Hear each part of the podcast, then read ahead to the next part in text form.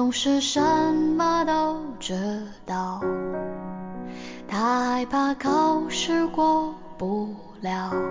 我的人生，我觉得在前十八九年被过分的量化了，就是别人都在说你是那个得第一的小孩，我我就信了呀，那时候我就信了呀，我觉得我就可不得了了，但是。上了大学，确实慢慢会发现，嗯，其实不是那么回事。人生有那么多维度，所以作为一个曾经考第一的那种所谓的别人家的孩子，然后我现在反思，就是我缺了很多别的课，就是这些学分我可能做到了满分，但我还有很多甚至不及格或者没有修过，我是很遗憾的。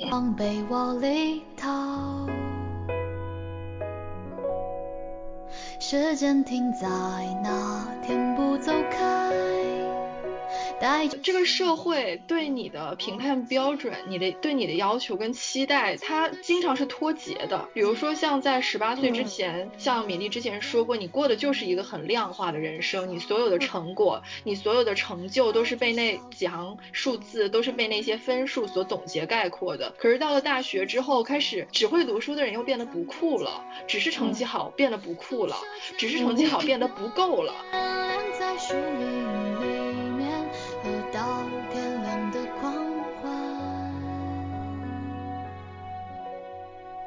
像我做的访谈对象是农村学生嘛，他们很类似小镇做题家，又有点不像，因为小镇做题家毕竟还是出生在小镇上的，我的访谈对象有很多是出生在真正大山里面的农村，嗯，进入大学对他们有一个非常大的挑战，就是一个都市化的挑战，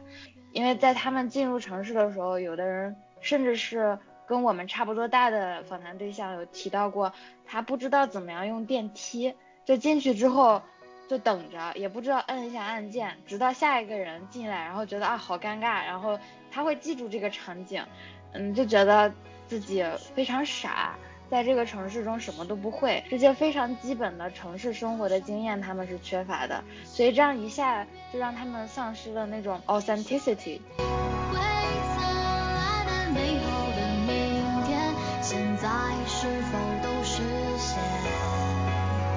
就是我们认为可能的人生选择，其实是比较阶层化的。就像我们身边可能有很多朋友，包括我的高中同学，我觉得得有半数以上都以各种方式出过国，或就一直留在外面了。然后，但是对于我访谈的农村学生来说，就出国不是一个可以被考虑的选项。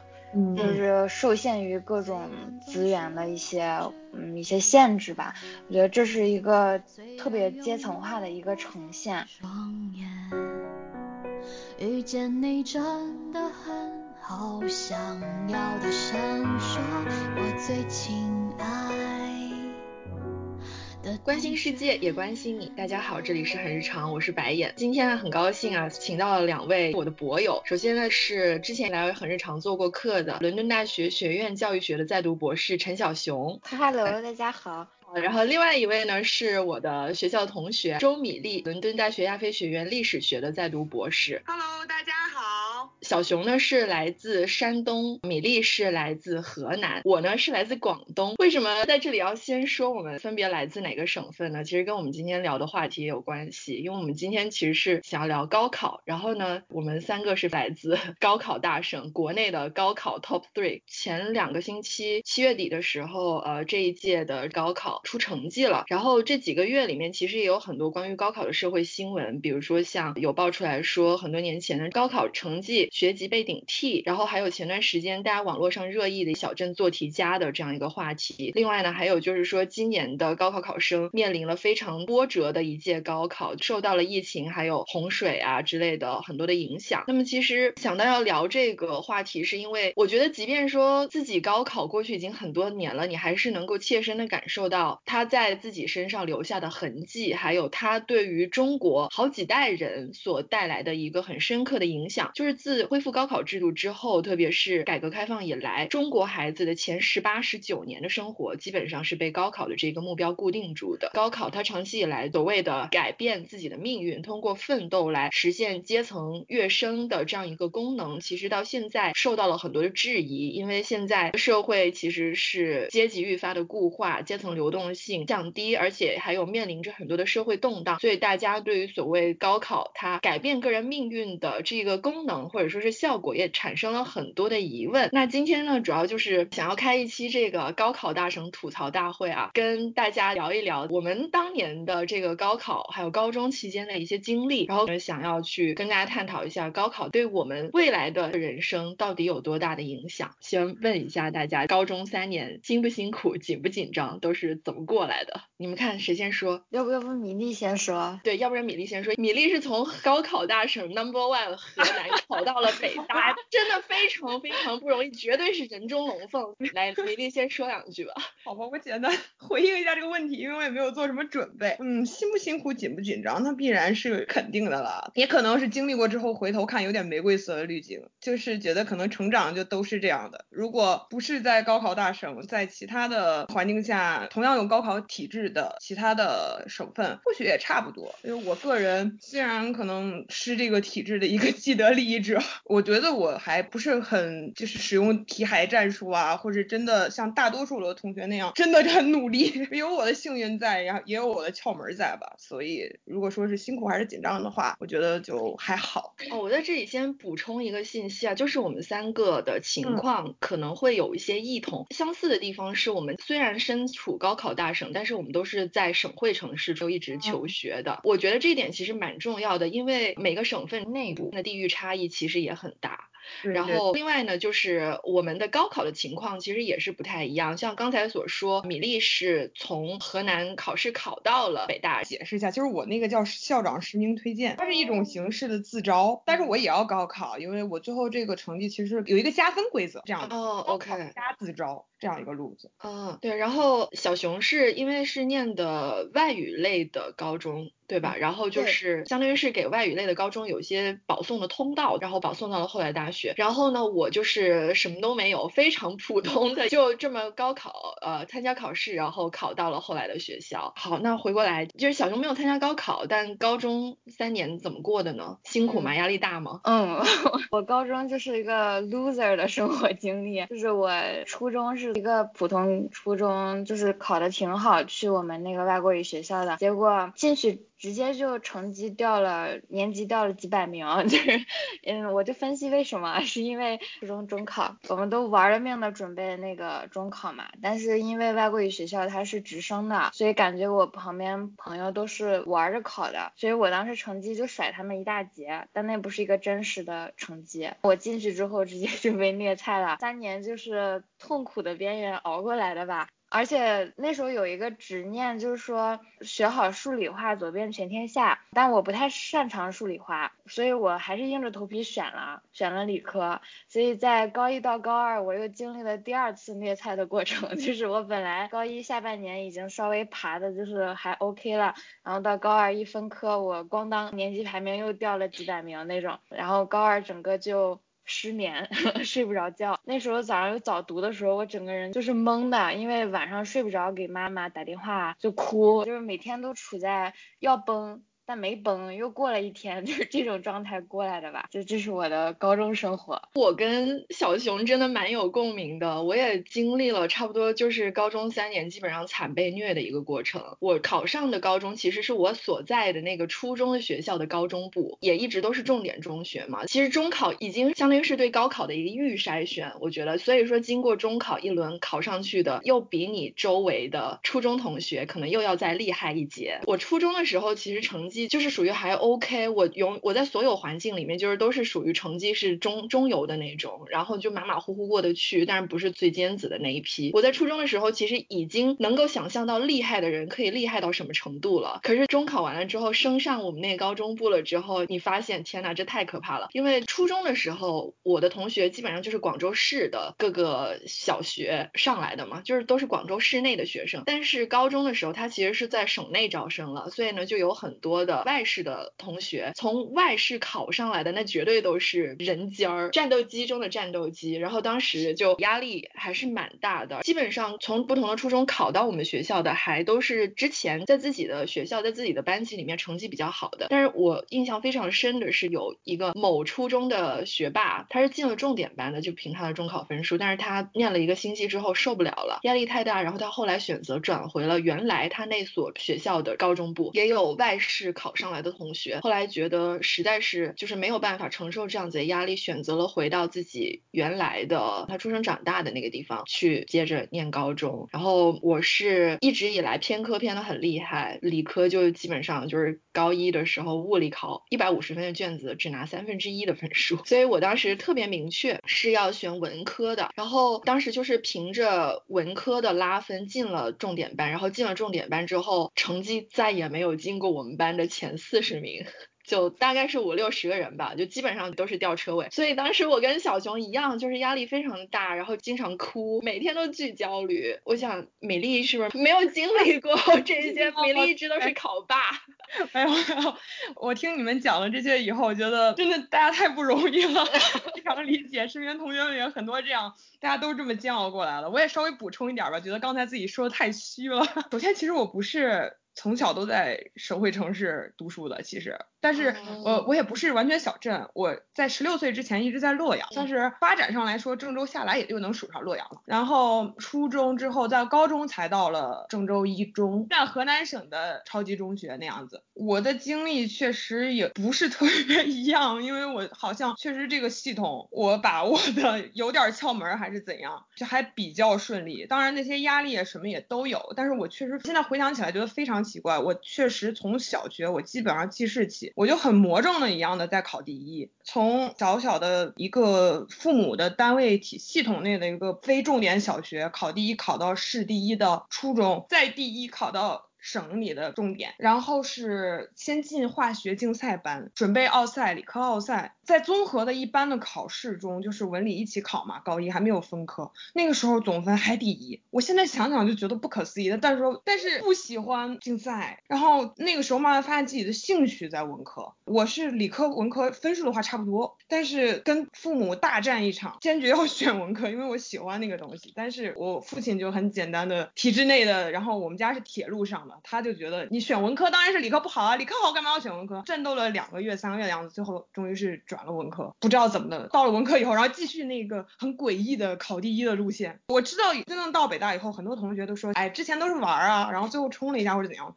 我不是的，我是用一种很诡异的稳的姿态这样子考过来的。然后因为长期这样的稳，中间也不是。特别的有很大压力，但没有出现很大的打击，它是一个持续的紧张状态，但是好像没有经历你们说的那种，呃，我我非常理解，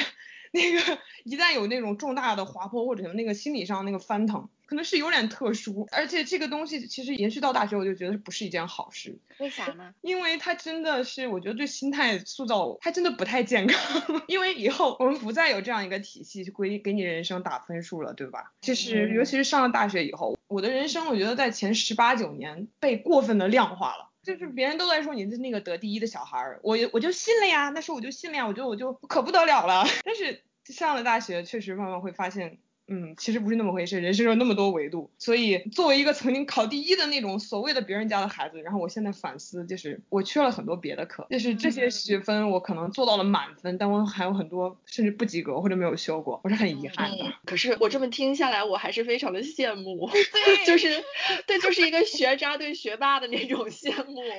和好奇。就是我从来没有真诚的问过一个学霸你的生活是什么样的，因为我不敢问，这是第一次真诚的发问，就觉得还其实还挺好奇的。嗯，怎么生活的？就我也是普通的少女呀。你爸妈会有一些，比如说对你的鞭策啊，或者从小有一些什么那种教育上的灌输啊什么的吗？这点我觉得确实跟家庭影响很大。我不是学二代啊，不是说他们就在知识的那个氛围营造上特别特别好，但是总的来说是一个很上进的、很健康的一个环境，非常稳定。然后爸妈在学习这件事上基本上就是鼓励，所以确实在这个上面，我觉得我父母做的非常好。然后就是由于我有一个良性循环嘛，一直成绩都不错，他们也就对我发展其他的爱好和兴趣都比较宽松。但这一切前提就是，哎，我确实很稳。我也中间有过稍微的波折，但那个波折可能就说出来就不算什么，可能掉十名啊或者怎样。那种时候他们会稍微紧张一点，会再催我一下。但大部分时候只要我稳住，那我就继续去发展我的兴趣爱好。哦，对，说起来，小熊是民谣歌手。我觉得我在高考之前，我的在学业之外我的梦想可能就是今天小熊这样子。北大校长实名推荐制这个东西我拿到以后，我就开始天天做大梦了，畅想着，嗯，等高考过去，我也要开始追我的这个梦想。虽然后来不了了之，就是学习之外就是做梦呗。那个时候，小熊当时有做梦吗？嗯，没 没有，我就是就是被生活追着跑的那种感觉吧。那那时候其实我我没什么梦想，就是你可以再 Q 回这个这个话题，白眼。我觉得米粒说的有一个让我觉得很有意思的，就是他说自己诡异的一直考第一嘛，然后让我想到一一个论文，国内的，就是他讨论农村学生有一个概念叫读书的料。是北师大程猛教授一个文章，然后他就说农村家庭非常执着于判断这个孩子是不是读书的料，如果他是这个料，家里就会说，哎呀，这有出息，我们就培养他，就给钱上学，这样；如果不是个读书的料，趁早就别读了，去打工，是这种感觉。但城市的家庭可能就不这样，不管你是不是这个料，大家都会比较就是帮助你吧。像我小时候其实是读书的料的，但我到了高中就咔嚓了。就按理说，如果我要是生在一个资源比较紧张的家庭，可能就会认真考虑你这孩子是不是不行啊，怎么之类的，目标可能会放低一点。但当时我妈妈就是一个比较典型的那种望女成凤的家长吧，她会给我想很多的办法，帮我走出那个泥潭，包括就是把我领到她考上山东大学的那种朋友孩子家，让我认识那个姐姐，沾沾喜气啊这种，就是 还有考上山东大学，在我们那就。Means a lot，你知道，就是它是一个非常大的事情。然后我那时候就经常被他带去认识各种朋友的厉害的孩子，感受熏陶。还有就是他会想办法找到好的老师给我补小课。我当时物理就是属于倒着数的吧，班里。最后硬生生补到班里中游水平，这个也是跟我妈妈就是非常离不开的。听你们在说的时候，我也在想当时我爸我妈是怎么关心我的。从初中开始吧，这个情况其实有一直持续到大学。让我比较困扰的一点是，因为我爸我妈在我所就读的学校里面熟人太多了，所以他们经常会提前知道我的表现以及成绩。这个其实对当时的我来说压力还是蛮大的，就是我感觉我的一举一动都是透明的，即便说。高中、大学住校了，但他们也还是会是吧？就是通过某某某老师的口中得知，哈，你看这个白眼是吧？最近表现怎么怎么样？然后啊，一二三四 考砸了。他们有时候他们会提前比我知道成绩，那这个时候他们就会跟我说，嗯，we need to talk。然后，对我觉得其实。我不能说我爸妈是逼得非常紧的那种，但是当时我觉得你没有办法，就是你身在这样子的一个体制之下，即便说你再不认同这样一种应试教育的理念，爸爸妈妈也没有办法摆脱那样子的焦虑，所以他们肯定会是给孩子，然后当时给我施加一定的压力的。我其实对我爸妈当时处理我的成绩啊什么的一些态度，其实是有点矛盾的。一方面从客观事实上来讲，我觉得他们并没有给我施加太大的压力，可是。另外一方面，就是主观上我又感受到了来自他们的压力。不过我是觉得这个其实也是很没办法的一件事情，因为我觉得我们中国孩子还是蛮惨的。有一点是你在十八九岁之前高考成功，似乎成为了你是唯一的通往所谓成功的一个保障，没有人告诉你可以有别的路走。你只能有这样一条路走，所以我当时特别害怕，我就会想说，那如果我高考考砸了怎么办？而且当时我高考确实不是考得特别好，所以刚刚考完高考的那一段时间，我心情非常非常 down，我会想着说，一直以来从小学到高中还是比较顺风顺水的，但是好像一下子就走到高考这一步，就掉进坑里了。然后我有不那么优秀的一笔履历了，当时就特别难受，就觉得说，哎。是不是这意味着我就 screwed my life 了？我不知道你们有没有类似的一个感受啊？就是当时说觉得好像高考是你能走的唯一一条路。是的，感觉是这样子的。尤其是我妈妈当时是采用了一种吹捧的施压方法，逢人便说我们家孩子学习好，把我架到一个高度上。就是你从那掉下来就觉得自己对不起父母的那种感觉吧，这是一种不是那么让人难受的施压方式，但他在未来的人生中一直就持续影响我。就我能理解白眼刚才所说的，爸妈施压其实不是那么的用力，但它带来的持续性的影响。就我我会经常以自己的表现和各方面来评价我自己，就这是我觉得非常让我未来的人生一直都挺难受的一件事情。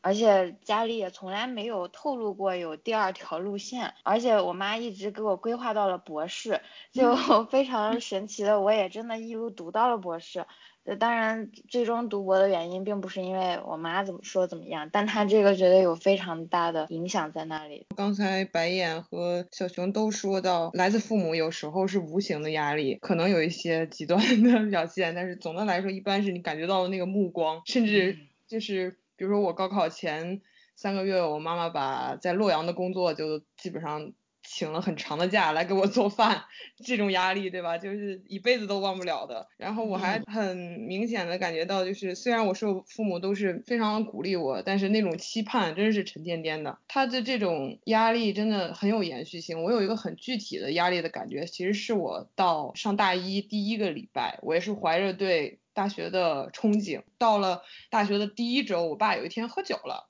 就吐真言了呗，他也没有特别注意自己对我的施压的方式，他可能平时有克制。他给我打电话说，我查了你们学校政策，你们接下来前百分之三十的人就保研就稳了，所以你就盯着百分之三十吧。然后我突然觉得所有噩梦都回来了，就我以前觉得自己考第一的时候那个没关系的感觉，好像我游刃有余在考第一。可是我刚到了一个我是我的室友不是省状元就是市状元，不是市状元就是市榜眼 这样一个地方。我怕又一个一通电话来，没事，我对你要求不高，你就前三分之一吧。我现在都记得我那天刚到大学第一周，我在自己的宿舍的阳台上哭到我两个室友把我搀回屋里去，就觉得怎么噩梦又回来了。我不说我解放了，但我觉得我是不是可以去找点别的 目标？然后虽然当时很崩溃，但是我之后的确是按着符合我父母的期待的方向在走。我当时觉得三分之一的压力很大，但我居然。后来 GPA 又到了前前三，但是这个这个事情我现在我也觉得我在干嘛？那时候我放弃了很多很多兴趣的东西，我大学特别无聊，因为又我又陷到了这个圈里。我觉得大家回想起高考之前的人生，或者说是像。呃，米粒这个样子，即便是高考过后了，它这个辐射性的影响，它持续的存在。对我来说，一个噩梦式的一个事情是关于我的数学成绩，因为我数学成绩一直特别差，高考没考好也很大程度上是因为当时的数学就是考的非常的烂。然后我还记得当时刚刚文理分科完了之后进了文科重点班，我们那个班的数学老师出题也出的比较难，我当时做不出来，然后那个老师就说，但是他也不是说针对我，可是他当时就说，如果这个水平的题你。你做不出来的话，那我觉得你不配进这重点班，你不要在这个重点班再念了。我会建议你转回去普通班。当时就因为这个事情，觉得压力非常非常的大，就觉得其实我之前也很努力了，然后就是也是凭着之前一次次考试成绩排名，然后我挤进来，好不容易挤进来这个重点班的。就你这样一句话，好像就把我之前所有的努力都给抵消了。就因为我做不出来这道题，即便到现在，我压力大的时候都会梦见自己在考数学，或者就是我会梦见自己大。学的时候选了一门要考高数的专业，但是去到期末要考高数的时候，我看着那些卷子上面题一道都做不出来。就在我满头大汗的时候，我就惊醒了。我觉得这感觉特别特别的恐怖，就是它对你的影响之深，就是已经深入了你的潜意识，它深入到了你的感觉结构里面去。每一次你压力特别大的时候，它就通过梦的形式这样子钻出来。我也有这样的梦，在，哎，大家都太不容易了。嗯，我们聊了很多，就是高中期间的事情啊，就是我还蛮想问大家，但是我觉得就是这个问题，米粒给出来的回答一定是肯定的，就是大家对当时高考结果或者是去到的那个大学满不满意？满意炸了呀！这个不用谦虚，这个当时真的是圆梦了呗，当时就觉得人生到达了巅峰，后来知道那还真是。哦，那那那小熊呢？嗯，我米粒说那个让我想起来一个脱口秀的那个演员，他也是北大的，而且他是高考状元考进去，后来开始说脱口秀，就老拿自己北大调侃嘛，他就说自己当时考上状元什么，就觉得自己是巅峰，然后结果一入学一屋子全是状元，然后就他就说那真的是巅峰，就突然想起来，觉得还挺有意思的。我我怎么说呢？我我不想。你知道，就是嗯，不不想对我的母校有太多那啥，但是，嗯，当时的心情吧，不是那么就是单纯的愉悦吧，就是因为那个学校知名度比较低，它虽然也是个就很有名的学校，九八五，但是像我们在东部沿海城市，对西部学校其实不是特别了解，嗯，我亲戚听了之后都是一副不知道该不该。说好厉害，或者说恭喜，就是他们会大概的撑那么几秒钟，他撑的那几秒钟就有一点很微妙了，就是想这是哪儿的学校啊，好不好啊，就是这种感觉。嗯，当时我我我那个高考完之后就经历了很多这样的瞬间，就大家问你考哪啦，然后我就说了这个学校，然后大家就哦，然后我就开始。补充信息，就让场面不那么尴尬，然后别人可以放心的夸我，然后这个这个对话就可以这样过去了。当时我的心情就觉得，嗯，不是那么单纯的喜悦吧。嗯，而且当时我我记得刚开学的时候，我们班弥漫着相同的氛围，就因为很多人是被调剂到我们专业的，就毕竟是在理工科学校学语言嘛，很多人都不知道我们学校有有语言类专业，然后我们全班都是一种很丧丧的气氛，就大家都在互相交流，哎，你是从哪调过来的呀？就是这种，你知道。嗯，整个气氛是比较诡异的，就大家都有一种惺惺相惜的感觉，就是哎呀，到这儿了，希望就是这个学校朋友们听到不要喷我，就是个其他专业还是非常强的，只是我们在这里面有一个落差，嗯。嗯，是我我觉得我的心路历程应该是跟小熊比较类似，就是 因为刚才也说过嘛，我高考考的不是特别好，然后后来我是就还是留在了广州，没有去外省，然后就念了一个普通的二幺幺，就是我对我的母校没有意见，求生欲非常强。对我，我对我的母校没有意见。其实我现在回想起来，我觉得那是一个非常好的地方。然后我在那四年间，我碰到了很好很好的老师，然后他们也真的教会我很多东西，不单只是书本上面的东西。但是当时因为我觉得还是年少气盛吧，然后没有办法接受一个说是从省重点中学里面可能说是全省最好的文科班之一，然后啊就是去到了一个普通的一本，然后我觉得就是对于我来说有一点掉价，但是也是因为当时年纪小，所以会这么。想后来进了大学之后，其实我感受非常的复杂，也。开始进行了一段的反思吧，就是我会发现说，虽然我对我当时的学校非常的不满意，可是考上来就是我身边的同学，他们很多是来自广州市之外的，就是广东的一些其他的地市，他们都是在自己的学校或者说是自己的班级里面以前几名的成绩考上来的，就是对他们来说，可能这样一所学校，然后我当时念的是英语翻译专业，然后能够进入到这样一个专业，就是说呃对他们来说是很好的一个结果，然后看到我当时就是。那个怼天怼地那个架势，我觉得我当时应该挺讨人厌的。然后还有就是说，即便是广州市的那几个同学，其实他们也是从有名有姓的高中考上来的。后来我就想说，尤其是对于那些从地市考上来的同学来说，他们一定是比我更加努力，比我更加勤奋，然后拿到了这样一个结果。而且后面想想，因为广东省它本身的就是名校的录取率就很低，就二幺幺率、九八五率都非常非常的低。然后我就在想。想，如果说是他们相同的排名去到了别的省份的话，也许会上到比我们那个学校更好好很多的大学。所以就后来我就回过头来想，觉得当时自己的那个心态还挺挺不对的。对，是的，之前也是跟白眼闲聊的时候聊到过这个。就我是我是得大学毕业之后，我才意识到自己当年真的是。嗯，没有设身处地的从从从我大学同学的那个角度去考虑一个问题，就因为很多人，因为当时我去的是呃陕西的一个学校，很多人是从嗯陕西的一些乡镇高中考上来的，他们不管是从家庭条件啊，还是从这个求学历程来说，都特别的不容易。但那个时候我可能也会在宿舍嗯流露出觉得。这儿哪哪哪不行之类的，我觉得这对他们是一种非常大的压力，因为我的确是觉得这个落差挺大的，因为我们当时高中特别素质教育嘛，就各种教学方式和业余活动都特别活泛，就它的这个活跃程度和丰富程度其实超过我大学的，我就会跟大家讲一些高中时候的事情，因为我还有高中同学一起到了那个同一个大学嘛。但现在回想起来，那其实是一种非常大的压力。就你，我就在想那些同学会不会那时候就觉得这人怎么怎么这样，就那种。而且很多人他们是复读了一年或两年，年龄也比我们大。就在这种情况下，其实怎么说呢？我觉得当时的我还是比较没有考虑别人的这种感受吧，挺不好的。嗯嗯，说起了这个。这个别的同学啊，设身处地，我现在在想，我是不是刚到北大的时候，我就是那个那些同学？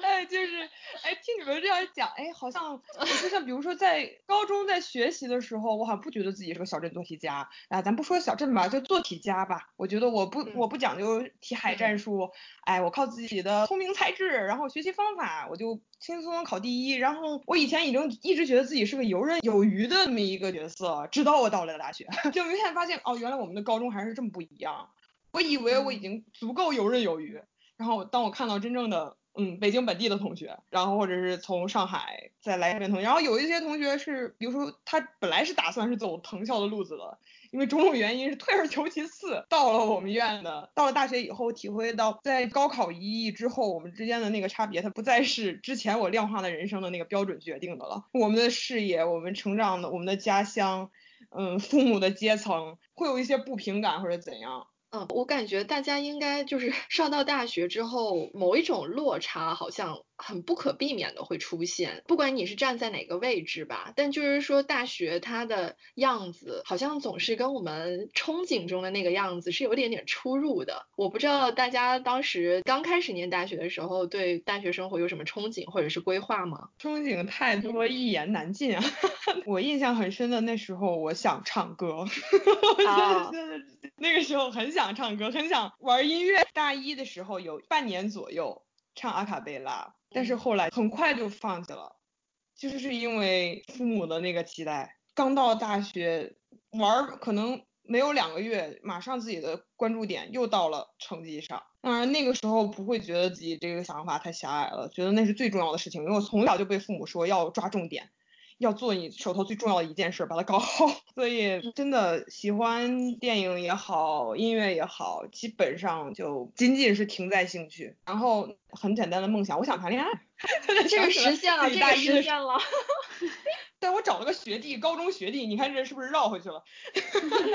在大一的时候，我还记得自己是一个特别进击的，在这个找对象这个事情上特别积极的一个人。我的人生好像在我谈恋爱前后分成了两个段落，大一是一个我，大二之后是一个我，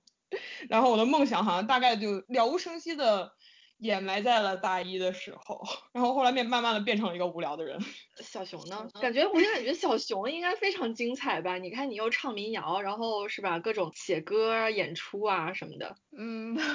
我我觉得这是一种怎么说？歪打正着吧，就是我我当时刚进大学的时候，我的想法就是早日离开这儿，就是嗯嗯嗯，就是想要去一个更好的地方嘛，是那种就是。野心是很大的，是那种感觉。嗯，其中让我有这种想法的一个重要原因就是学业对我来说非常没有压力，它的难度啊和它教的内容是比较没有挑战性的。其实现在回想起来，我觉得如果好好学还是有的学的，只不过当时就扫一眼觉得啊 so easy，然后就。就不学了，就我觉得我大学期间整个的学业其实就是混过来的，全靠底子在撑，然后你就有大把的时间在其他的活动上就提升自己嘛。那个时候就基本上参加了学校所有的主流社团和主流竞赛，除了理工科的，其他的我都参加。第一年忙得不可开交，天天熬夜，就全在搞一些跟学习没有任何关系的事情，嗯，然后。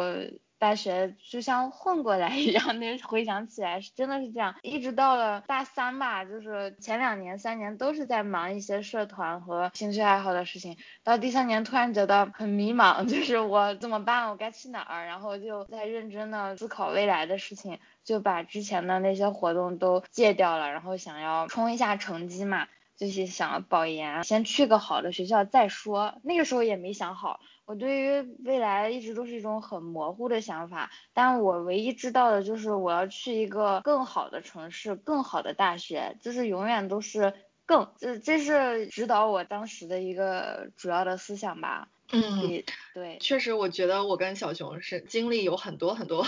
比较，或者说是我们的心态有很多很相似的地方。因为当时大学没有去到自己最理想的一个环境，所以满脑子想的都是我怎么能够早点离开这里。我当时的一个做法呢，其实就是我想要尽快的出国，因为知道我们学校有这那种交换项目嘛，去美国去交换一年。然后我当时就想，好啊，有一年的时间我可以不用待在这里。然后我就是大一的整一年，我差不多基。本上就是除了说小小的玩了一下社团，我差不多都在为这个交换生选拔考试做准备，包括考雅思呀、上课啊什么的。后面回来了之后，也是因为我。大二交换一年之后，就开始对于自己以后的走向有开始稍微明确的想法了。那个时候就已经开始想要读博士了。所以大二交换完了回来了之后，我也是就是做了为出国刷绩点，然后拼简历什么之类的一个普通学生会做的所有的事情。大三、大四其实就是基本上在忙我自己的一个科研立项，还有就是考试，又是考试啊，还有出去找实习。就因为翻译专业嘛，所以当时也是去做了蛮多翻译类的实习。的，到最后就是这么过来。现在回过头去想想，其实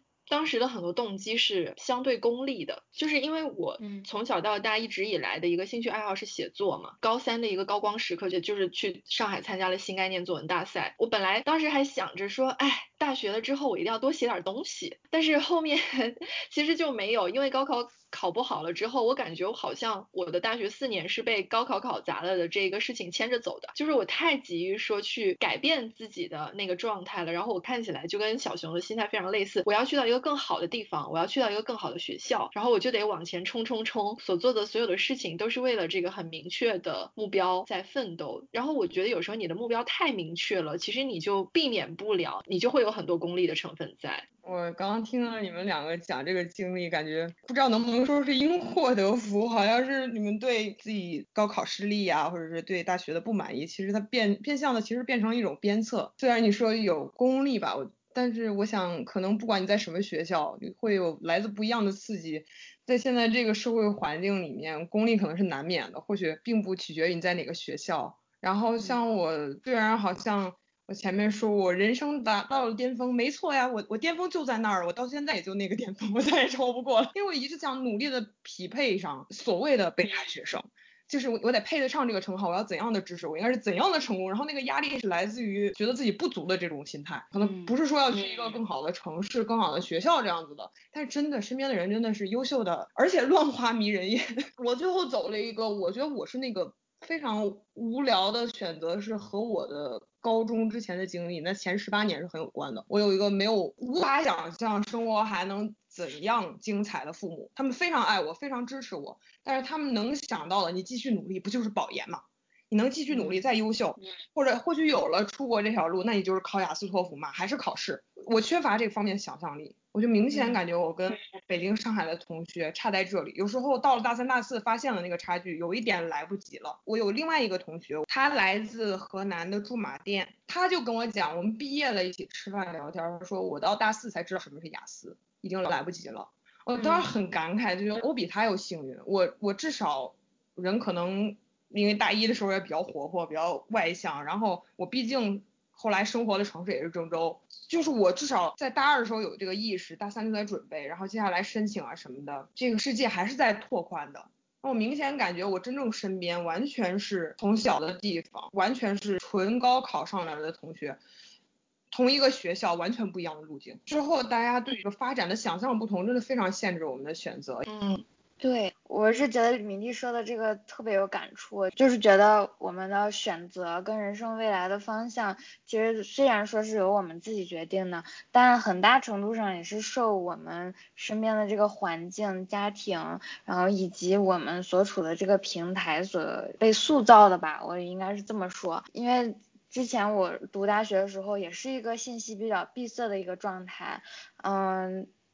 但是因为参加一个社团，嗯，那个社团也是跟嗯英语啊辩论类相关的，有很多人他们有自己的规划，我就等于说是看着他们的规划才知道，哦，原来是可以这样规划的，然后才开始想自己应该怎么办，而且那个时候学校的限制非常多，不许。嗯，第二专业啊，不许跨专业啊什么的，它其实是会限制你很多探索自己的一些途径，而且也没有什么海外交流啊之类的，后来才有的，当时根本就没有。所以在那个环境中，如果你自己没有非常用力的把你的触角探出去，看看外面发生了什么，你就什么都不知道。所以很多人在那上了四年之后，其实也不是特别明白自己未来要干啥。我也是一个很懵懂的状态。所以到了后来，我去上海读研究生，整个人也是个非常 shock 的一种状态，因为丰富的事情一下呈几何数增长，而且那时候我已经是研究生了，你看着那些本科生，就是五花八门的人生选择和他们特别优秀的各种各方面的才艺啊，还有就是能力啊什么的，一下有一种时光不在，自己已经老了那种感觉，就一下前浪了。就连后浪都没当过，就前浪的那种压力，就这个其实也是另外一种落差吧。就是这种平台城市氛围，其实影响其实特别大。对，因为就是听你们两个说完，尤其是听米粒说完之后，其实就是会有改变我之前对于像清北这种顶尖名校里面学生的一个看法。因为我之前会觉得，好像这两所学校大家就都是很精英嘛，然后就呃基本上家庭条件也不错，就是都是呃又自己自己也很厉害，然后家里也很厉害的人考进了这两所学校，而且后面就是这两年大家也知道的，就是阶级差异的这个加大。其实是让稍微贫困一点，或者说是稍微经济条件没有那么好的孩子更难去考上这种顶级的高等学府了。然后我之前会觉得说，可能大家的这个经历和想法是相对类似的。可是听米粒这么一说，会感觉到其实里面还是会有很多微观的一些 一下子一句两句说不清的一些差异，而且这种差异还很大。就是比如说像一一线城市跟二线城市之间的差异，然后还有二线城市跟其他的乡镇之间的差异，这么叠加起来，然后我们的人生选择，然后走向了人生的道路，就是这么一点一点看似好像不起眼的东西，滚雪球一样越滚越大，然后导致我们最后走上了大家走上了不同的路。我可以稍微补充一下这个清北的学生的这个这个差异化吗？刚才白颖提到他之前。嗯，可能对清北有这样一种精英的认识哈。我自己在那里加上硕士，应该是六七年。嗯，我觉得应该说，当时我经历的、认识的那些朋友们，他们至今都非常影响我，让我知道就是北大是出精英。也正因为他们真的选择比我之前的想象要多元化很多。或许我们的那个院系有百分之四十的人都要去修精双，这就一条很功利的、非常典型的。呃，也是随大溜功利的选择，但是哪怕只有百分之二十的人，他去玩音乐了，他去学哲学了，他去龙泉寺出家了，我身边有很多这种例子，然后他就会让我体会到，总而言之，我感觉我是那个无聊的人，我是那个按部就班读着自己的专业，顺着自己的专业去继续做学术也好，他那一段非常的五花八门的世界，有很多种选择的那样一种印象。现在都很影响着我，这也是为什么我觉得自己特别逊、特别不酷，因为我见了太多酷的人，是这样的，所以我觉得这真是超出我的想象，而且接下来我应该会努力的靠近一点我碰到那些酷酷的人们，是这种感觉，嗯。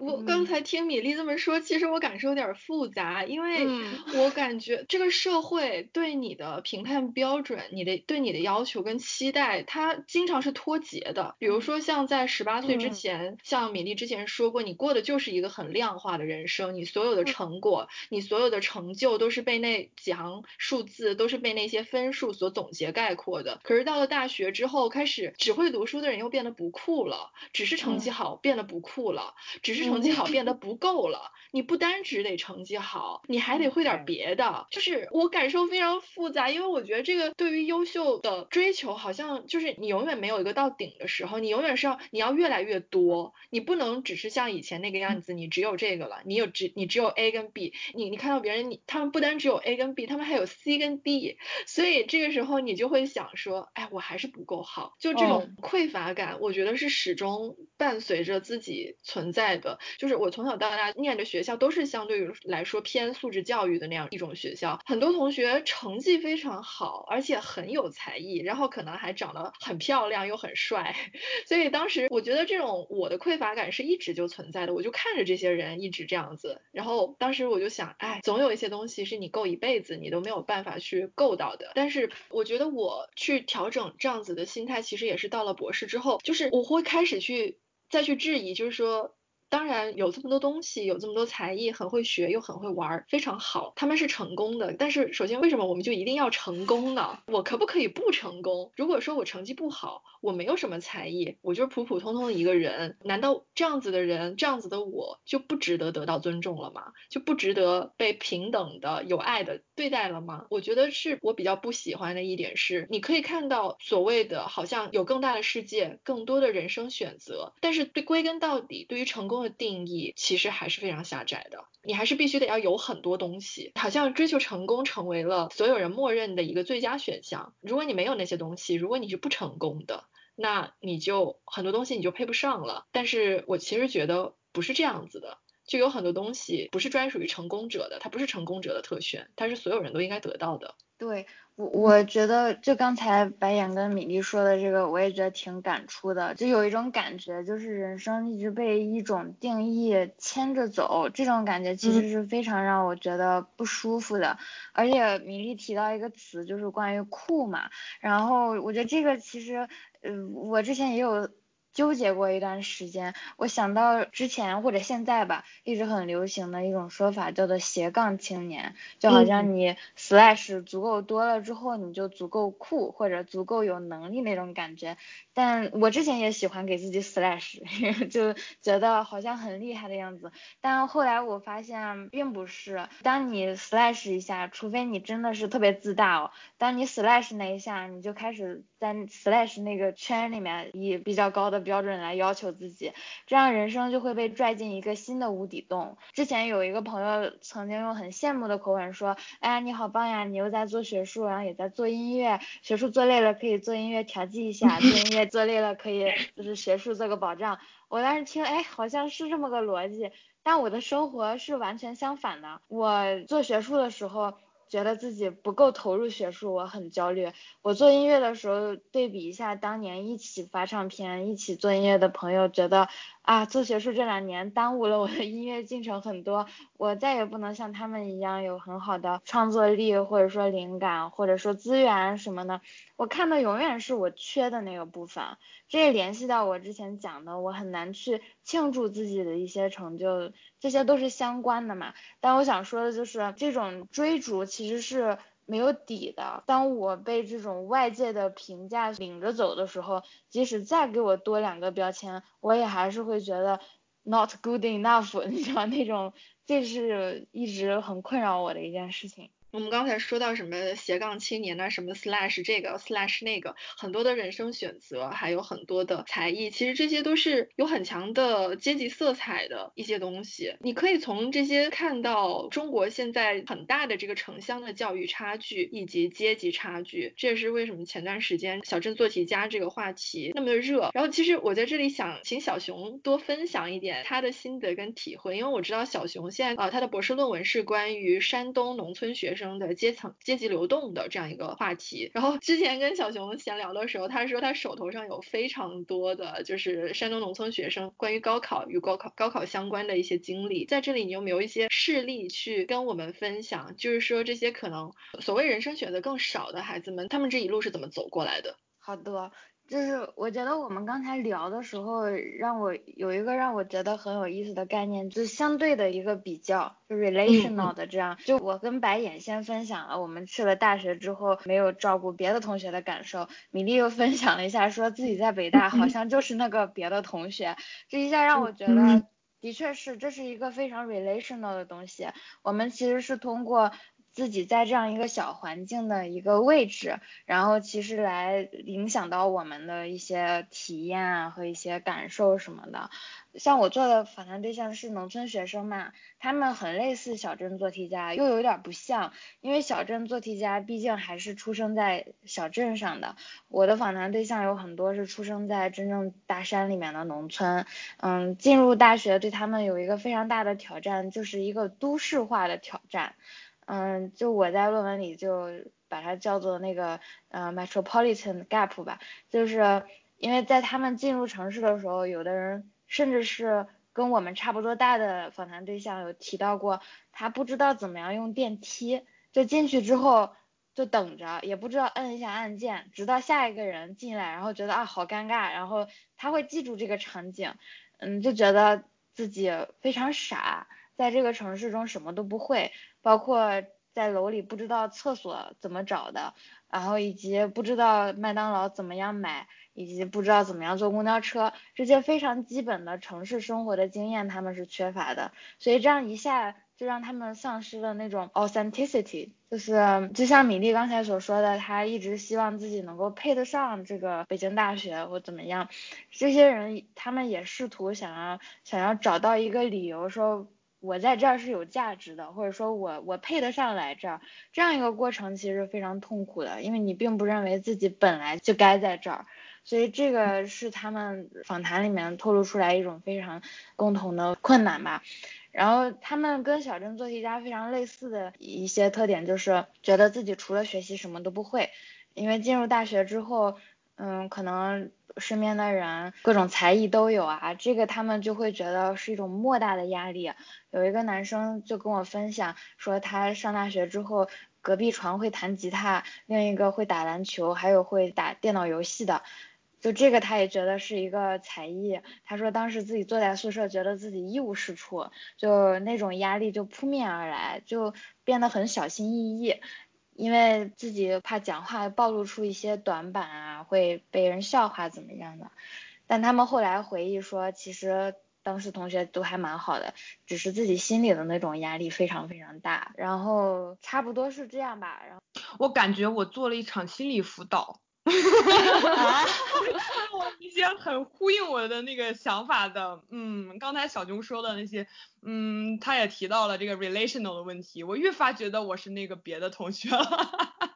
确实，就是之前你们也提到这个匮乏感呐，因为这个，比如说地域差异啊，文化差异啊，然后有的时候发现到了，哪怕是我说我好好学习要读书，我要专心读书，我不做斜杠青年，我要好好学术，我发现我的对手怎么都是学二代、学三代呢？然后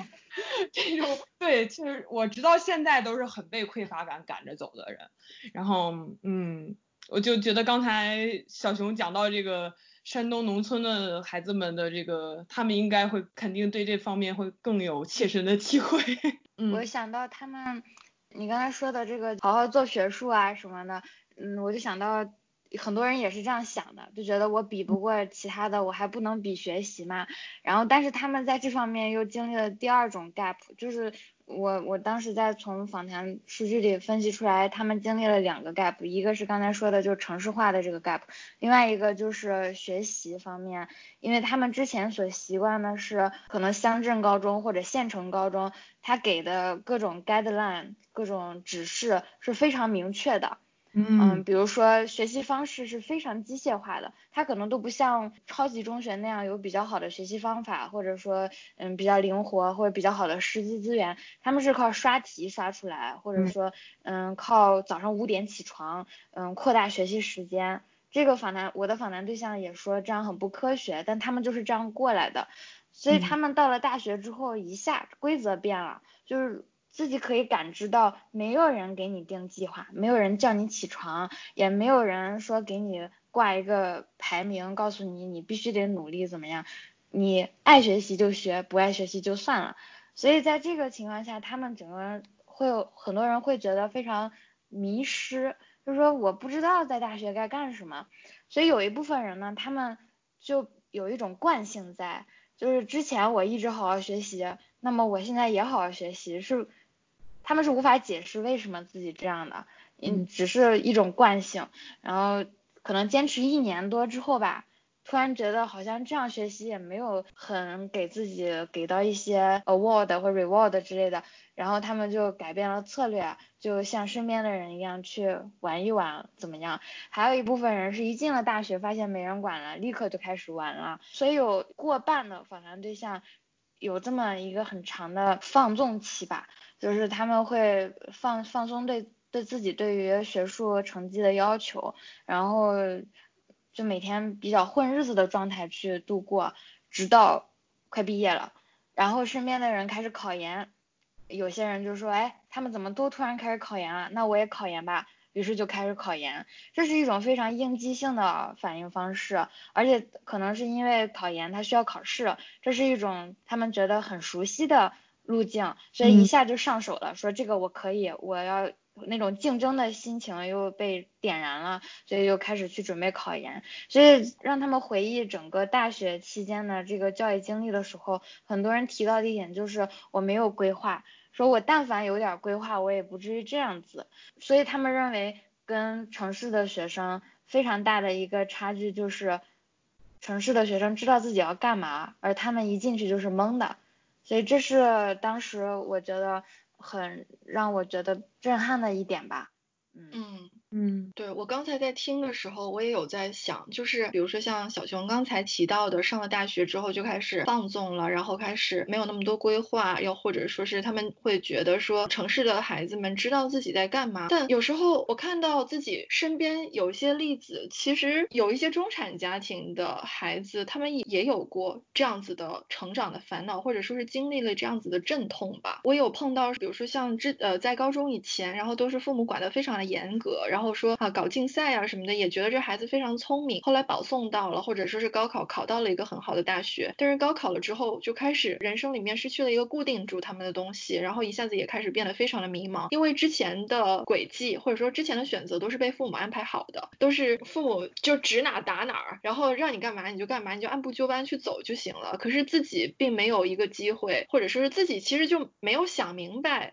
也没有这个意识说要去探索自己想要的到底是什么，然后后面也经历了一个就是在毕业之前可能说，哎呀不知道该干嘛，然后走了一些弯路。但是我觉得可能区别比较大的就是这些呃所谓中产家庭的孩子，他到这个时候还是有父母给他兜底的，就是大不了是吧？你那个爸妈给你安排一个工作。也还 OK，你就先做着，然后到哪天想清楚了，你自知道自己要干什么了，然后那你再去干。但我在从从中，我一个比较普遍的感受，其实就即便说城市的孩子知道自己在干什么，比如说像很多朋友，很多城市的家庭条件稍微好一点的孩子，他们大学读完了之后会想要选择出国，可是这个其实似乎也是有一点从众的，也是有一个啊，这个大家都这么选，好像就是觉得跟高考一样，你应该要去考，然后你上完大学之后，你应该要去出国。所以这是一件大家都应该做的事情，但是你说真正的说，我为什么要出国？出国能给我带来什么？我实际上想要的是是什么？其实就我自己回顾我当时的那个状态的话，我有一个很模糊的想法，其但是其实我也没有很深入的、很清晰的去思考过这些问题。我当时非常执念的要出国，一个是像刚才所说的，我要弥补我高考的失败，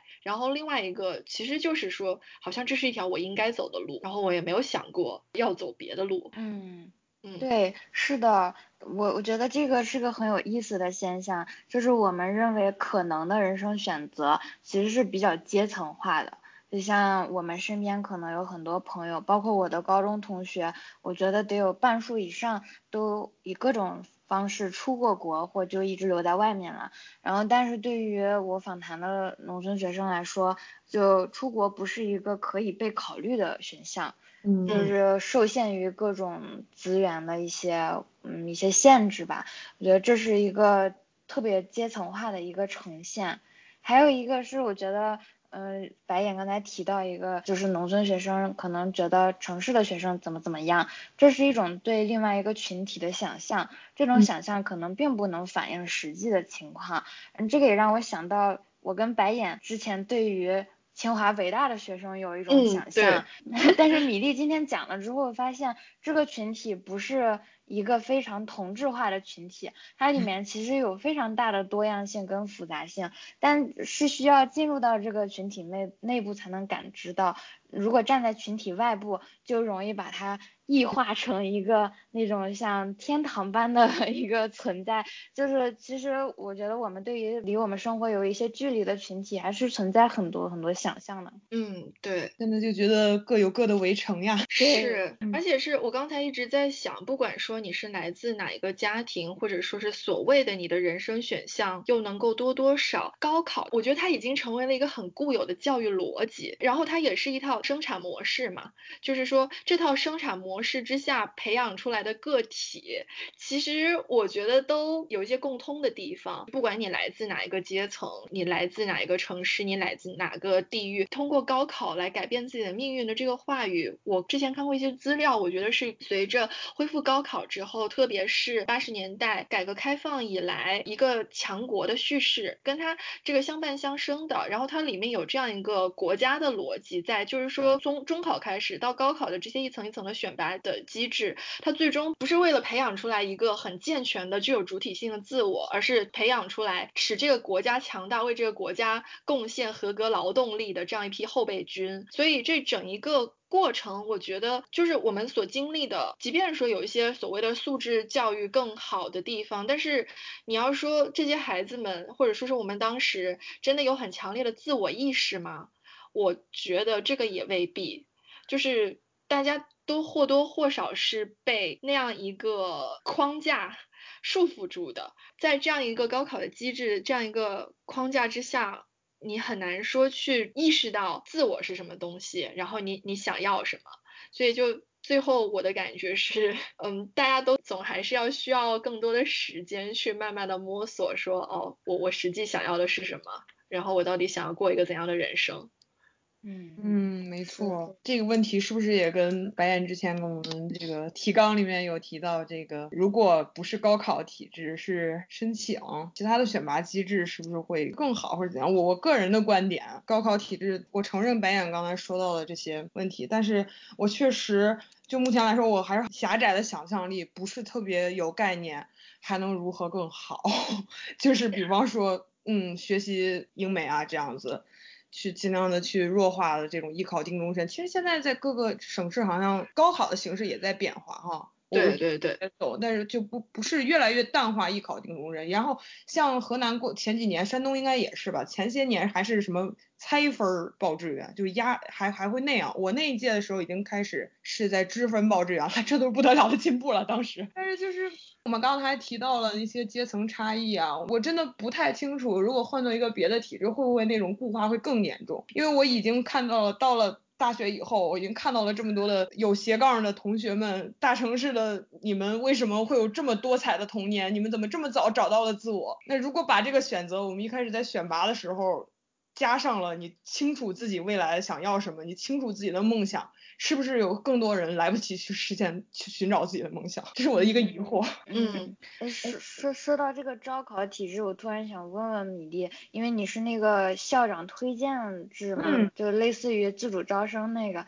因为我前段时间刚在写 literature review，我就发现那个。嗯，就是自主招生的形式非常多种多样，然后校长推荐制是其中的一种嘛，然后还有很多自荐的呀，然后嗯，其中也包括一小部分针对农村学生的，然后今年自主招生被取消了，就换上了强基计划，那个就更符合白岩所说的，就是嗯，为了国家培养人才的这样一个目标，然后所以现在自主招生其实只保留了。农村学生那一部分，就比如说清华、北大叫什么忘了，清华叫自强自强计划，它是在各个省的那个贫困区定点招收这个农村学生，但还是要走一遍自主招生那个流程。所以我其实是想问问你，就是整个自主招生的体验啊，包括嗯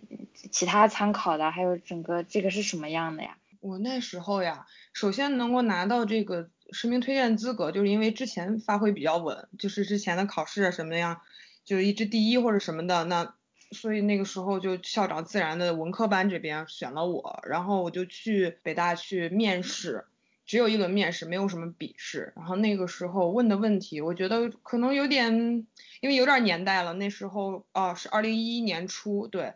嗯，我觉得他就是在尽量的选拔。有理想、有抱负的健全的人，未必是那个为了国家。至少我的体会啊，他不一定是国家话语的，因为评委们都是学者。而且是相对比较自由派的一些学者，呃，很多五花八门的答案。当然，我只在其中一组啊，看到了很多其他省份推荐来的优秀的同学们各抒己见。总的来说，因为这个比较个体化的选择过程，没有感觉到为国家机器筛选栋梁的那个感觉。也可能这是北大的气质。如果换做清华，清华那个叫什么？为为为祖国健哦，清华为为祖国健康的工作五十年，五十年。哎，这个我们经常黑隔壁这个，我们比较懒，没事。就是这是这是各自学校风格。然后，但是我个人没有这个体会啊。我的小组给我的感觉就是一个个才华横溢的少年，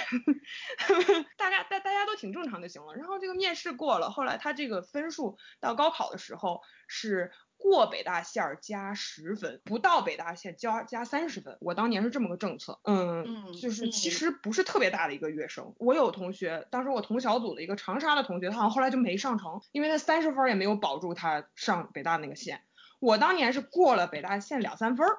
然后这个又给我加了十分，让我能选一个相对理想一点的专业，嗯，是这么个过程。米粒在说的时候，我就一直在想，这种校长实名推荐，它是针对极少数的人群。我觉得是不是跟刚才小熊说的那种什么强基计划呀那些，它还是不一样。嗯嗯，而且我觉得你很难说从这样一种一个某一个具体的考试形式里面去看到它这整个大框架里面更深的暗含的一个东西。就是呃，而且我是在想，就是说，因为刚才小熊提到说强基计划这个是近几年才出现的嘛，对吧？就是有一个。个比较明显的国家话语，我在想，它其实也跟我们最近几年的一些转向，包括国家叙事、主流叙事的一些转向，会不会是有关系？因为在这几年来，国家叙事它是越来越明显的，越来越外露的。但是像之前，比如说像就高考来说，就是为国家选拔人才的这个部分，它是在的。可是它用了另外一种形式包装，就是说什么改变个人命运，它其实借用的是一套非常新自由主义的话语，你通过努力，你就一定能够成功。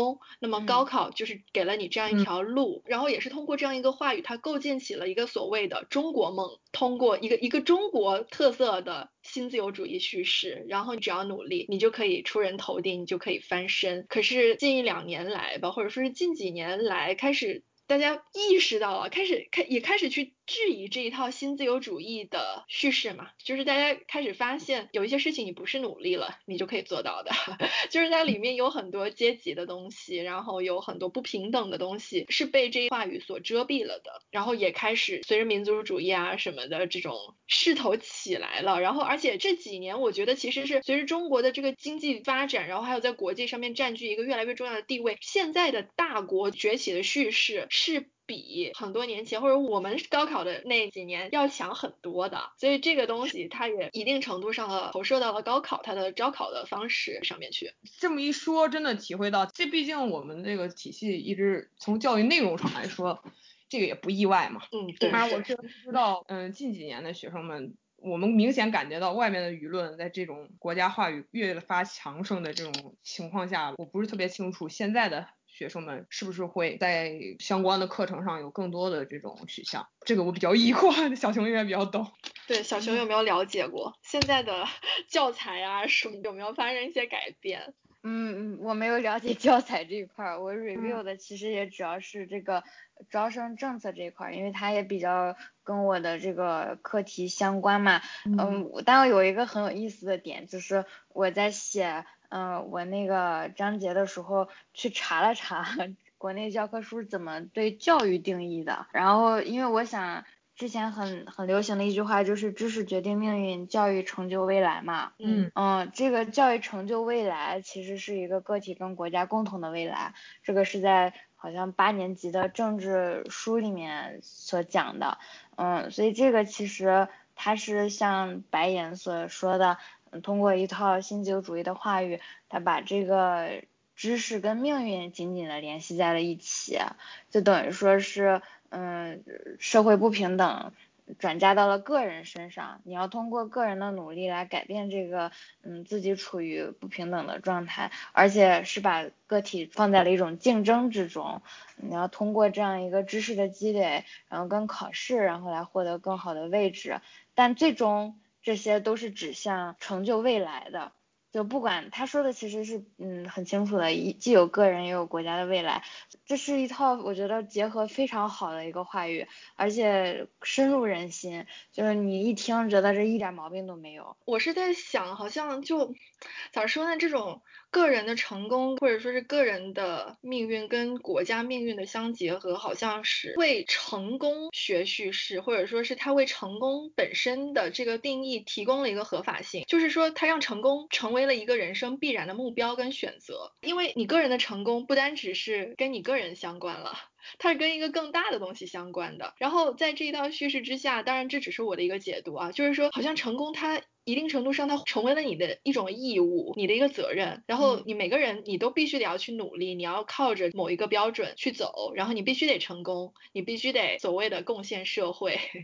所以也是在这样一个叙事框架还有强调个体竞争的意识之下吧，它影响了我们这几十年来对于所谓成功的一个看。看法，嗯，对的，而且还有就是有一个细节是，嗯，我最开始想说但忘了，就是自主招生在我的访谈对象中没有，只有一个人啊，是一个人比我小八岁的一个一个男生，最年轻的那一代，他有过自主招生的经历，嗯，是因为竞赛相关的，但其他四十九个人。都没有，这个自主招生其实也是一个非常区分城乡的一个事情。嗯，对对，嗯。嗯，米粒刚才想说，米粒，我是想补充一下，刚才，嗯，我听，嗯，你们都经常会提到这个新自由主义的这样一种，嗯，叙事以及烙印吧，就是 Q 到这么一个词了，我就在想，我们刚才说的这个成功，它会不会在有些场合下，它其实是一种 生存？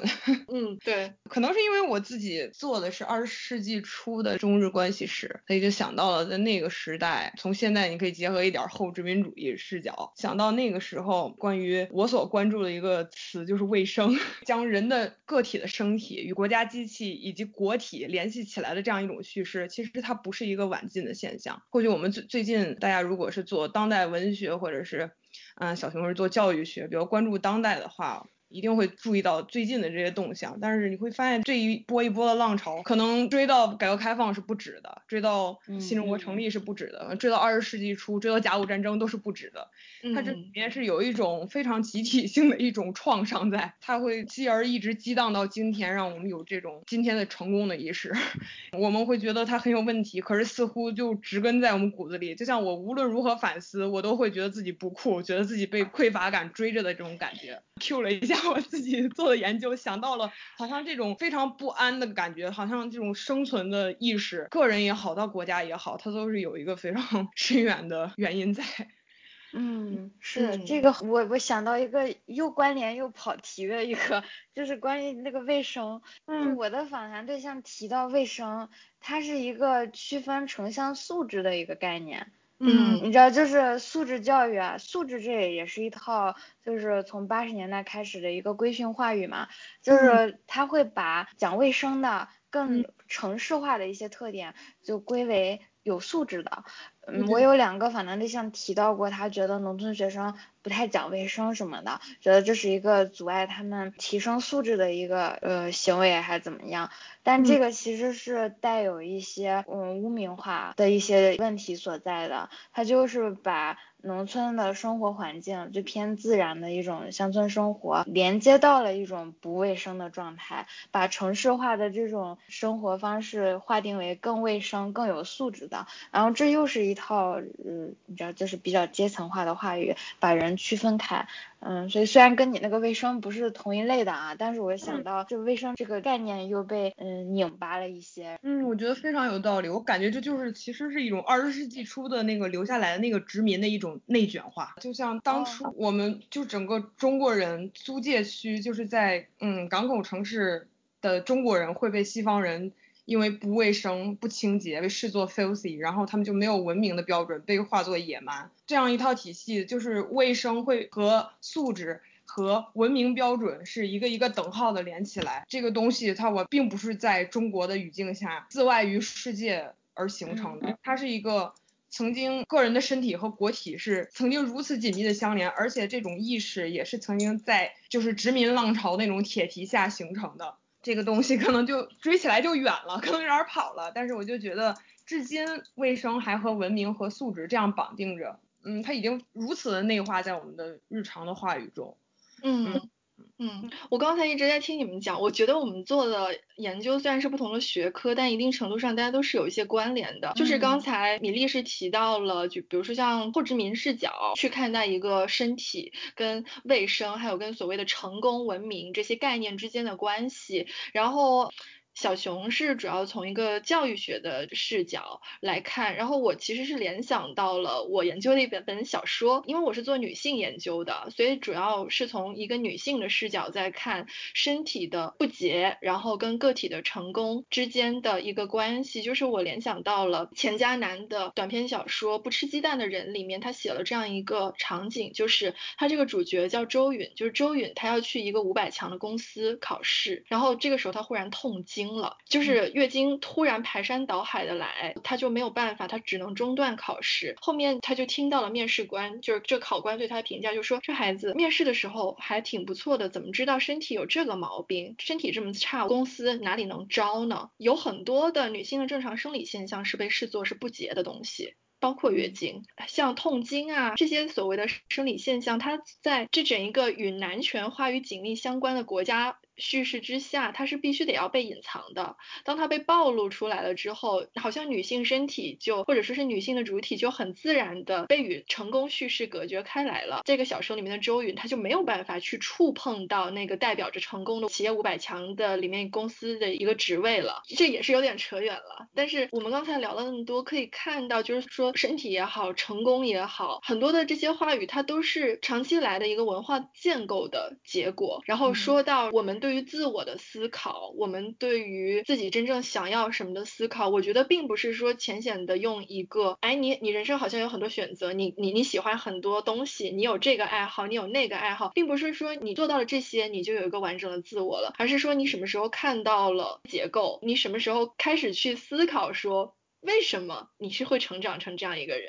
为什么你会做出这样的一个选择？你开始去意识到选择背后一些更大的框架，一些更大的系统。说回跟高考相关的这个成功的一个概念，或者说高考跟成功之间的关系吧，就是我相信我们从小到大都一直听听一个这样子的一句话，就是你考完高考之后你就解放了，或者说是你你考上好大学，你就会有个好的成功的人生，你就会一路坦途。就是你们对这句话有什么看法？嗯，我我我的感觉是，好像并没有特别经常的听起这段话，的确有，嗯，但是好像身边的同学们也没有真的信。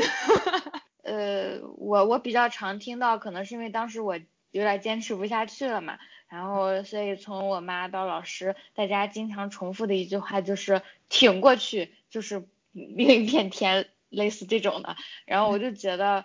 挺过去是一个。可以解决我目前生活中所有倒霉和崩溃的一种方式吧。当时是是有有这么一个一个想法的。对于考试之后的事情，其实没有考虑过，就也嗯没有想过吧。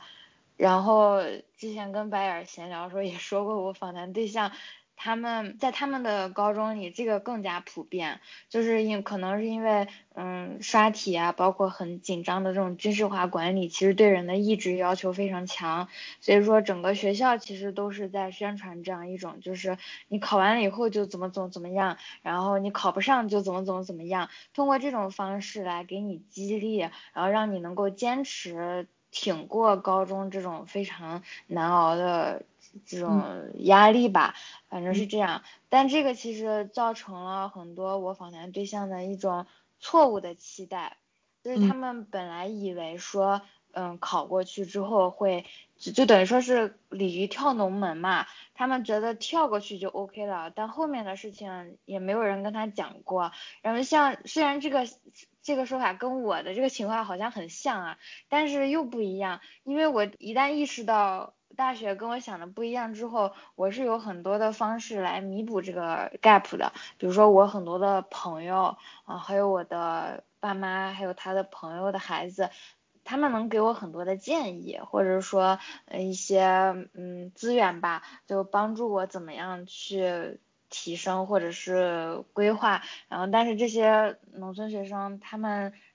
就会沉浸在一种落差感中，就曾经他们是。村里的希望，然后结果带着这样的光环走进大学之后，这种落差感还是比较大的吧。嗯嗯，是的，是的。我当时小的时候会有跟小熊类似的感觉，就是一个是你会觉得好像啊，考完了之后你或许就是有一个美丽新世界在等着我。可是我当时会想到这句话的另一面，就是你考完高考，你考上大学就怎么怎么样。但是然后我当时就特别害怕，就是又回到我节目开头所说的，就是如果我考砸了怎么办？然后我当时就会特别焦虑，就是说那如果我考砸了，是不是我的未来我就 screwed 了，我就完全 就没希望了？那天也是跟小熊在聊天嘛，就是说他这种话术，就是你你真的长大成人了之后，会发现成年人的生活就是愈发沉重的。然后那天小熊还在说说成年人的崩溃需要找准时机，往后就是高考完了之后，其实你的人生才刚刚开始，后面你有无数的坎要去过，然后你可能要摔无数的坑，就是还有很长很长一段路要走。所以其实这个时候我就想问了，高考到底会在多大程度上决定或者说是影响我们往后的人生道路？沉重点 JPG。嗯，我想到一个非常细节，我不知道是不是那个相关啊。我一直以来遇到一些学术上的困难什么的，我总是幻想着回到自己高中的巅峰时代，是那种效率啊，还有那种心无旁骛的那种备考时期。我是以那个标准来要求我的 学术效率的，就还是刚才我们提到很多次的，就是我都不如高中的时候，这种想法经常就会困扰着困扰着我，出现在我的脑海中，而且。嗯，经历了高考之后，因为并不是非常的理想的结果嘛，我一直未完成的一个人生理想，就是为了某一个目标拼尽全力，并且耶一次，就这样，让这种，但是一直没有实现。但我一直就会就想，为什么要有这样的一个时刻？我觉得这是。这是我所，这是我前十八年所期待的一个时刻，但高考没有带给我，所以我后面的人生老是想找补这一刻。但是你发现人生是由很多琐碎的瞬间构成的，你你再也没有高考那种。可以耶一次的那种 那种巅峰时刻了，就是听起来好像就是跟米粒是反过来的，因为米粒认为高那是他的巅峰时刻，然后就好像体会过那种极致的快乐之后，后面的事情不能让他那么快乐。像我呢，就是这种快乐，它隐隐的存在在我的生活之中，我也不我也不确定 它可以被 relate 到高考，但是我就是经常会觉得，要是我能够全力。那就怎么怎么怎么着，就这种想法一直困扰着我。啊，我真的，小熊说的太对了，我就是那个高考完夜了的人。而且夜晚我真的很难再找到那么快乐的时候了，真的这个，嗯，又一个围城啊，我我有羡慕你们的地方，就真的那个仿佛中头彩，可能也是那类似的那个感觉，没有第二次了。嗯，而且人人会人是很不知足的，就还会想要努力看会不会给自己再不说再登一次峰，给自己爬个小坡。但是事实就是，嗯，我们有时候不往下滑都很难了。嗯，然后我也很认同小熊说的那个，在备考高考的时候那种高效率的状态，还经常能够拿来鞭策现在的自己。我也是这样，而且我特别感觉明显，就是最近因为疫情。嗯，尤其前一阵子完全 lock down 的时候，我就我我有一阵子很崩溃，有一两个月什么都写不出来，然后天天躺着的状态。然后突然有一天，我就想起了高中时候的自己，我突然就特别受激励，然后就啥决定用一个笨办法，就做课表，然后四十分钟那样子去做，然后发现我好像就真的把状态差不多找回来了。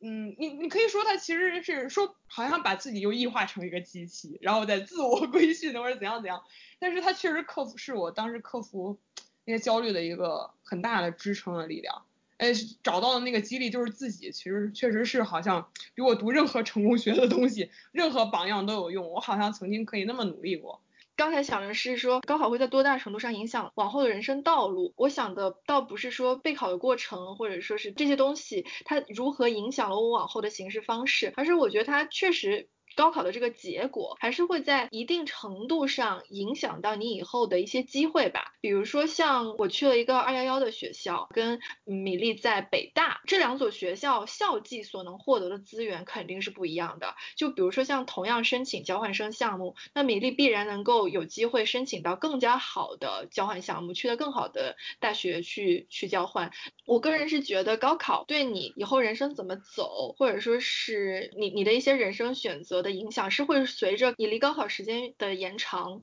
而变得越来越淡的。但是就是说，在考完高考当下那一刻，那它当然是对你的人生有个很及时的影响，它影响了你的心情，是吧？影影响到了你当下的决策。但我后来觉得这个事情它还是会跟你所处的圈子有关系。比如说像我们现在三个人都是在读博士，然后以后也可能是要进学术圈的。那其实我觉得现在在高校在招人的时候，在招青年教师的时候，他还是会看你的第一学历是哪里。就像清北这样子的学校嘛，是吧？我我也是之之前听会听到一些江湖传言，说是有这个鄙视链，就是大家会觉得本科就在清北的，要比研究生才考去清北的要更厉害。嗯嗯，然后研究生的清北校友算不上严格意义上的清北校友，你要本科就在那里的，你才能算是他们的真正的嫡亲，这个直 系的直系的校友，就会发现这种鄙视链源源不绝的存在。然后就是像学术这种同柴评价非常严苛，然后也是僧多粥少的这样的一个行业，它的筛选机制也是会更加的残酷。就是说，你你越往高走，他会越要求你有一个几乎完美无缺的履历。嗯，我我们三个正好都快毕业了，我我不知道呃你们你们会不会回国找工作？我觉得等我找工作的时候，可以跟大家反馈一下这个第一学历到底 到底有多么的重要。就是因为我自己也是听说了很多的嘛，我觉得可能他他对于比如说是不是九八五二幺幺。或者是是不是一本这种的，可能的这种硬性要求会更多一点，然后或者有可能是，比如说你是你你去找的这个学校，嗯，你曾经是他的校友，可能会更青睐你一点，这个我也不是很了解，但我觉得这个对第一学历的执着是谜一样的存在，我真的是不理解，而且我很多访谈对象受困于这一点，因为山东农村。就考出来很难嘛，很多人都是阶层性，不是叫什么阶段式的跳往上跳，就先从山东省内三本二本考到外省的一本二本，然后再考到北北上广的一本，就是这样经过三级跳，最后是跳到一个最好的学校，然后等你找工作的时候，人家卡你第一学历，这个就非常的令人恼火，我觉得这个是很我很不理解的一个事情。是是是，我有一个比较直观的体会，是我本科的时候，嗯，我们学院比较多留学生，一百五十人中有五十的留学生，然后剩下的一百人就是就是中国学生中只有两个河南的。然后到了研究生的时候，嗯，他们所谓的非土著同学们，其实也非常都非常优秀，考进来了。那个时候好像有七八十的。研究硕士里面，河南的就出现了二十个将近。对对对。一到硕士的时候，全国考的时候就 明显的差别出来了。嗯。但是依然，我我这些同学们他们自己也会，我能感觉到他们形式中也有一种自卑。会觉得我我第一学历不是这里或者怎样，然后那种书格当然有北大的土著学生们的自负和不合理的傲慢，这肯定是有的，但是也有他们的那种自卑，这个中间那个隔阂很微妙，我我不喜欢，但是它一直都存在，嗯，对对对，山东也是这样，嗯。是，而且就是对于我觉得高考算相当于是你往后学历的一个就是第一道坎，你拿到第一个大的那种学历嘛，然后其实。它给你带来的影响，在你第一步接下来的学校申请或者是考学，我觉得其实想反倒国内考学的那种，就是你考研，它可能就是大家都考试嘛。统一的标准化考试，你反正你分数线过了你就去。但是就如果你申请国外大学的话，其实这个还蛮明显的，就是呃，比如说像你拿 conditional offer，然后给二幺幺学校的，你可能要你最终的成绩要达到八十五分以上，但是给九八五的你达到八十分以上就 OK 了。所以其实还是有一个很明显的有有一个鄙视链，有一个 hierarchy 在里面的。嗯嗯。对，我们最后再说点鸡汤吧。对，最后以以一个鸡汤结尾吧。就是今天跟大家聊天的过程当中，是感觉我们似乎受困于现在的大环境，无法停止比较，无法停止焦虑。可是我觉得到现在，尤其是近几个月。大家都生活在乱流之下，有很多的，嗯，世界有很多的动荡的因素，大家可能生活都普遍的没有什么安全感。其实这个时候，我觉得大家也许可以有一个契机去重新思考。所谓的成功是什么？刚刚考完高考的弟弟妹妹们，无论考得好或者不好，我觉得都对自己有信心一点，就是相信自己在接下来的这个人生当中，可以有很多很好的机会，让你更好的去走下去。而且，我想，其实我读博这几年来一直想的，其实就是人不一定非得要成功的。活得健康快乐是最重要的。当然，说是这么说，的确，客观上来讲，没有一个人可以完全摆脱这个成功学的期待，或者说是他的这个社会框架的绑架。可是，我想，总还是。能够有多一点点的空间去追求自己内心真正想要的东西，去追求真正属于自己的快乐吧。对我，我觉得刚才白眼说的已经很好了。我之前嗯给我们高中的他们搞了一个杂志嘛，我给他们有写过一篇文章，然后就完全是从一个高中 loser 的角度，然后想要鼓励一下目前非常。嗯，过得很艰难的那些人，就是高考，即使是表现的不好，他也未必代表着一个 人生的终点，或者说一个未来可能性的一个缩减或怎么样。其实高考之后，嗯，还是有非常广阔的天空可以去实践。然后我觉得，像白眼刚才所说，如果你能够更少的受困于这些。呃，社会中或者身边人对于成功的定义，也许你有更多的空间去思考你自己的人生想要的是什么。所以，即使高考没有没有很顺利，也不要放弃。嗯，那我觉得我我我做鸡汤可能最好的方式就是端一碗反的鸡汤。我就是那种好，我我在高考这这一锤定音之前，我就是那个别人家的孩子，我可以这么说。但是。我业了，我高考，我我巅峰了，我成功了。可是我该有的所有的烦恼我都有，我的匮乏，我我不完全把它归结为一个扭曲的或者不合理的机制，或者是我也不完，我也不会完全给它追溯于我的原生家庭，虽然他们都或多或少有一些因素，我觉得这就是一种寻常。不管你高考结果如何，最后都要归于平凡，并且跟平凡自己相处的这么一个过程。我觉得不是说我们不能追求成功，只是成功的定义。我觉得刚才白眼说到健康快乐不好吗？这健康快乐不是成功吗？那就是啊。嗯 嗯，我我觉得这个过程可能每个人都要休息，不管高考的结果如何。对，好的，非常感谢啊，今天这个小熊跟米粒来很日常做客，大家都聊得非常的尽兴。那最 后还是我觉得也不多说吧，就送上一句祝福，希望听到这期节目的，还有哎也没听这期节目的所有的朋友们都能够健康快乐，开心是最重要的。今天的很日常聊天室就到这里先结束了，我们下期节目再见，拜拜，拜拜。